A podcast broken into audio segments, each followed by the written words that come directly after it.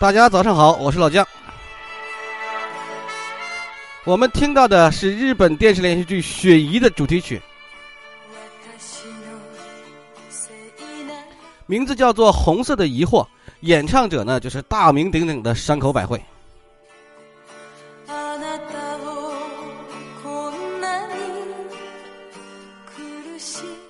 今天呢，老姜跟大家说一个大家都明白的、都听说过的事情，就是乌鸦喝水。乌鸦真的能够用石子儿喝水吗？顺便的，我们再聊聊动物的学习能力怎么样。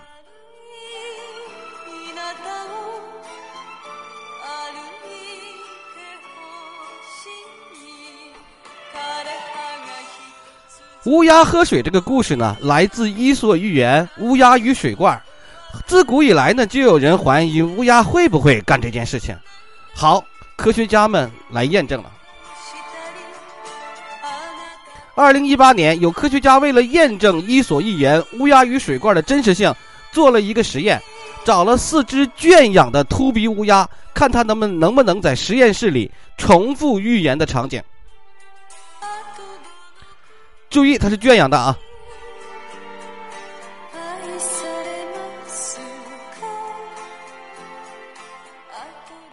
四只乌鸦呢，饲养在剑桥大学动物行为学一个鸟舍里头，它们都有名字，名字叫做 Cook、Fly、Connelly，还有 Merle，差不多都五岁大。但是如果乌鸦不口渴，不想喝水怎么办呢？为了诱导乌鸦去有意的提高水瓶里的水位，科学家们给水瓶里加了几只虫子，飘在这个水面上，引诱乌鸦去啄。虽然呢，四只乌鸦都用石子来啄虫，都用石，也就说成实验是成功了的啊。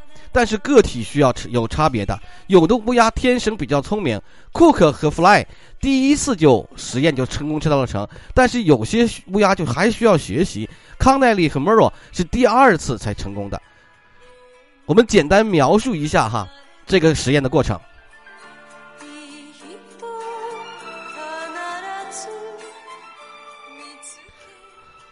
我们拿康奈利这只乌鸦来比吧，哈，科学家呢先把装了三分之一的水瓶呢放到养养乌鸦的笼子里，康奈利呢先是好奇的过去看了看，我给大家上几个截图，大家在评论区里找，其他的小伙伴们看不到，就只有去百度这个实验了啊。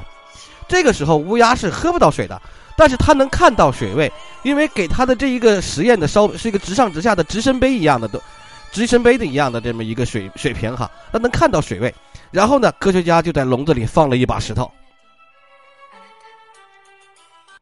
放了石头之后，康奈利很快就反应过来了，他开始叼着石子儿往瓶子里放。不过石头呢，并没有丢完，给他一把石头嘛，他没有丢完，还剩两块石头没丢的时候，康奈利的注意力就不在水瓶上了，就跳到一边去了。在重复了二十多次有效实验哈，有效次数之后。科学家就发现了一个有趣现象。刚开始呢，乌鸦是不知道水位的升高和石头大小数量的关系，大石头和小石头都叼着往水里丢。到了后面之后，乌鸦开始学习，知道了丢大石头呢可以减少工作次数，提高效率。于是乎，都去丢大石头了。这说明乌鸦是有学习能力的。在这里面哈。科学家还为了增加这个实验的难度，哈，还在这个一个瓶子里面装了水，一个瓶子里面装了木屑。装木屑肯定是不能通过石头来升高水位啊，但是木屑上也有小虫子，哈，就是一边是装着水的，一边是装着木屑的。放有木屑的这个有虫，虽然有虫子它也想吃，但是肯定石头丢到木屑里是不行的呀。然后把这个东西在两个瓶子分别交给乌鸦，看看他们会怎么做。后来实验证明了。乌鸦对于物理规律呢有简单的了解，虽然不知道两千年前《伊索寓言》那个时代是不是真有一只乌鸦丢石头来喝水，但起码知道乌鸦的的确确是可以实现乌鸦喝水的故事的。它是会往瓶子里通过扔石头来获取它想要的东西。也有人搞了一个试验的简单版，用了一瓶农夫山泉，啊，农夫山泉打钱啊，农夫山泉来试验这个，来试验这项行为，他把。瓶矿泉水瓶割了口，然后也放上了水。为了这个，它也是复制的哈，也是复制这个实验。为了达到实验目的呢，它也往上面放了鸟食，让喜鹊来这个搞。但实验对象呢是喜鹊，不过喜鹊也是鸦科的。这个，这这从侧面证实了哈，鸦科动物还是比较聪明的。动物的这种能力。叫做动物行为学，哈，就是说说的动动物的行为分为两种，一种叫做先天性行为，一种叫做后天性学习行为。先天性行为呢，就是动物本身就有的，是由基因决定的，由生活经验和后天学习而获得的。这个这个呃这这个叫学习行为。比如说乌鸦往这喝水，哈，它它就是学习行为。小石猴子拿石头砸火盒呢，就是。学习行为，每周那个胖鹦鹉天天附近走到那个走到人家的店里吃点东西，那个也是这种一种简单的学习行为。先天的就是什么呢？呃，比如说生下来就会长奶头吃奶，那是先天基因里写出来。小鹿、小马生下来几分钟就能站立就能跑，那是因为他们总被捕食嘛，就基因里刻着的行为，这就是学习，这就是行为，先天行为，不是后天的学习行为。什么是学习行为呢？比如说，嗯。小狗学你握手啊，海豹那种握手，它是学习，但是它学习的不是逻辑能力，而是模仿和重复，甚至有一些是条件反射。条件反射就是大家都知道了，巴甫洛夫的狗嘛。这就好像小学生来去背古诗文一样，知其然而不知所以然。他只知道重复这些简单的音阶，大人们就会给他奖赏，就会夸奖他。但是他根本不知道这什么意思，所以说我是极力反对幼童写小学诗文的哈。蜜蜂的特殊的飞行轨迹，而是他们的一种语言，而这种语言需要脑带心。蜜蜂，比如说它绕八字，指的是什么？指的是哪一些语言？比如说它绕它它它它重复一画出一个 H 是什么呢？它这是蜜蜂之间互相传播的语言，这种是脑带心，这种学习靠的不是遗传。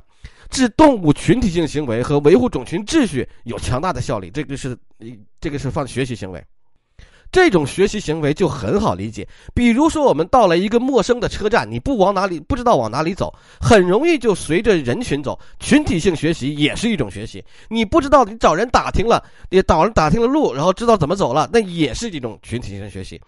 这种情况呢，就是。动物性所具有的，所以说动物是否会学习，并不是一个难题。动物会学习。我再给大家讲述啊，时间还早，我给大家讲述一个有趣的实验，叫做桑代克迷龙实验。桑代克迷龙实验就是以动物为依据，在他的实验里，实验安排一个特殊情境，并形成动物的一定动机。比如说，把一只饥饿的小猫关在迷笼里头，笼外放着猫喜欢吃的小鱼儿。猫要想吃鱼呢，就必须逃出迷笼，但是呢，笼门有栓，猫需要触动笼内的一个机关呢，才能把笼门逃出来。打开笼门跑出来吃到鱼。现实里，桑代克发现，刚开始猫在笼子里的活动完全是盲目的。乱抓乱咬乱跑挤栅栏，全凭运气触动了机关，从笼内逃出来。哎，全凭运气的。这时候他对机关是没有什么理解的。如果再次把它放入笼中，它照样还会盲目活动。桑代克呢就一细心的记录了每一只猫每一次进入笼中到逃出迷笼的时间，发现这个时间就要渐渐减少。结果多次重复之后，猫一关入迷笼就立刻能够触动机关获胜。桑代克通过这一系列动物实验的尝试。提提出叫做尝试错误学说，就是当动物处于一定问题的情境时候，它会被一定的动机所推动，会对这个情景产生各种反应。令人满意的结果就是错误的反应逐渐减少，最终学会了正确的反应。跟它相对的就是巴甫洛夫的经典的动物啊反射实验了。巴甫洛夫通过实验证明这个这个经典的条件反射嘛。养狗的小伙伴们都知道哈，就是狗看着你吃东西的时候，它会流哈喇子、流唾液。它这个唾液是无条件刺激，它看着别人吃，它就哎想吃。然后呢，巴甫洛夫就是每次给狗吃东西的时候，就用敲锣呀、节拍器呀等等等等，所以就就就每次给狗吃东西啊，就就就就敲响一样东西，用特定的声音来给狗做提醒。那么以后呢，再敲响这个东西的话，狗呢即使没吃到东西，它也会流口水。这就是巴甫洛夫的经典条件反射实验了。好，今天呢就给大家讲到这里。动物是有一定学习能力的，但是呢，以动物的这个进化呢为先。那么动物的学习能力有没有排名？我这还我都忘了说了，找到资料了。动物智力排行榜啊，动物智力排行榜就哪些动物的智力学习能力最强？一种呢叫做纯裂孔蛛，一种蜘蛛哈。第九名老鼠，第八名渡鸦和乌鸦，鸦科的刚才说过了。第七名边境牧羊犬。第六名，北大西洋大章鱼；第五名，非洲灰鹦鹉；第四名，大象；第三名，恒河猴；第二名，宽吻海豚；第一名，普通黑猩猩。这就是动物学习能力与智商的排行榜了。感谢大家的收听，我是老姜，再见。哦，想知道这个排行榜的，去搜索 Top Ten Smartest Animals 啊。好，再见。